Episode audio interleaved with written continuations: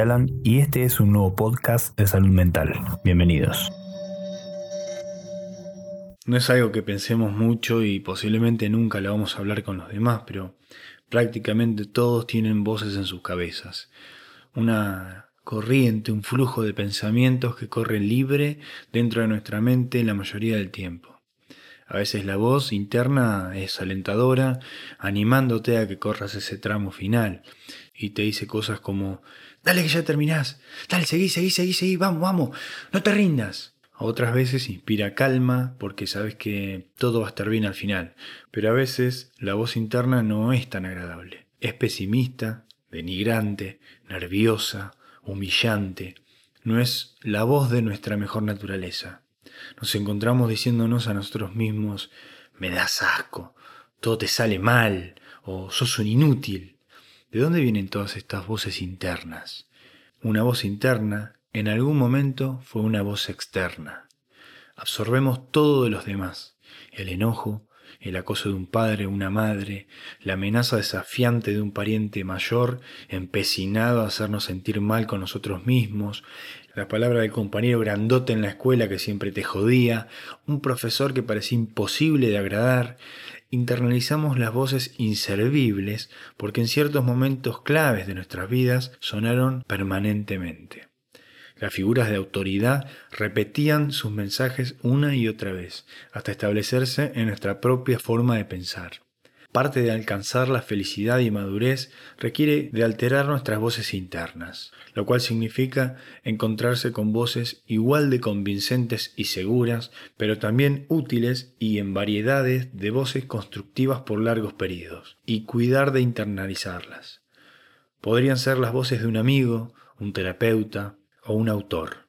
Necesitamos escucharlas lo más seguido posible y durante situaciones que la meriten, hasta que lleguen a sentirse respuestas normales y natas, para que eventualmente se lleguen a sentir como palabras que nos decimos a nosotros mismos. Ellas se convierten en nuestros propios pensamientos.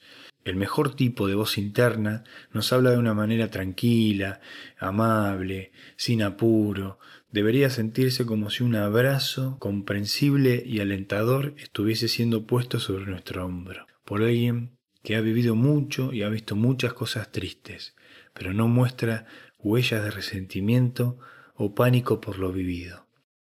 En ciertos estados de humillación, alrededor del trabajo, en muchos de nosotros, hay una voz burlona y contenciosa dentro de la cabeza de uno, que sugiere que el amor, el respeto y la amabilidad no llegan por medio de éxitos y aptitudes.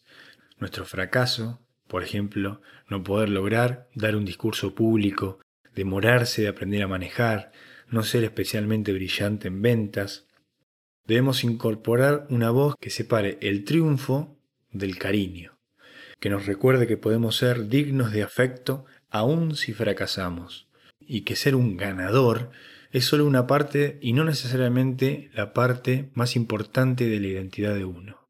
Esta es tradicionalmente la voz de la madre, pero también podría ser la voz de una pareja, de un amigo, de alguien que nos gusta, o de un chico de nueve años hablando a su mamá o a su papá acerca del estrés de la oficina. Es la voz de una persona que te quiere por ser vos mismo, lejos de tus logros. Muchos de nosotros crecimos alrededor de gente nerviosa, de gente que perdía su temperamento en el momento en que no podía encontrar el ticket de la multa por haber estacionado mal, y que se desencarrilaban anímicamente con obstáculos administrativos mínimos, como la cuenta de la luz o el agua. Esta gente no tiene fe en sí misma y por eso, sin que fuera necesariamente su intención hacernos daño, no pudieron tener fe en nuestras habilidades tampoco.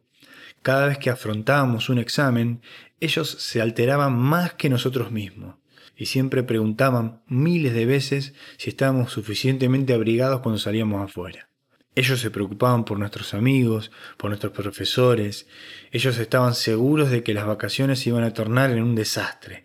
Ahora estas voces se han vuelto nuestras y nublan nuestra capacidad de tomar una medida precisa de lo que somos capaces.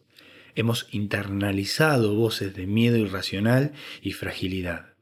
En esos momentos necesitamos una voz alternativa que pueda frenar nuestros miedos y recordarnos de la fuerza que tenemos en nuestro interior, que las corrientes del pánico han ido escondiéndonos.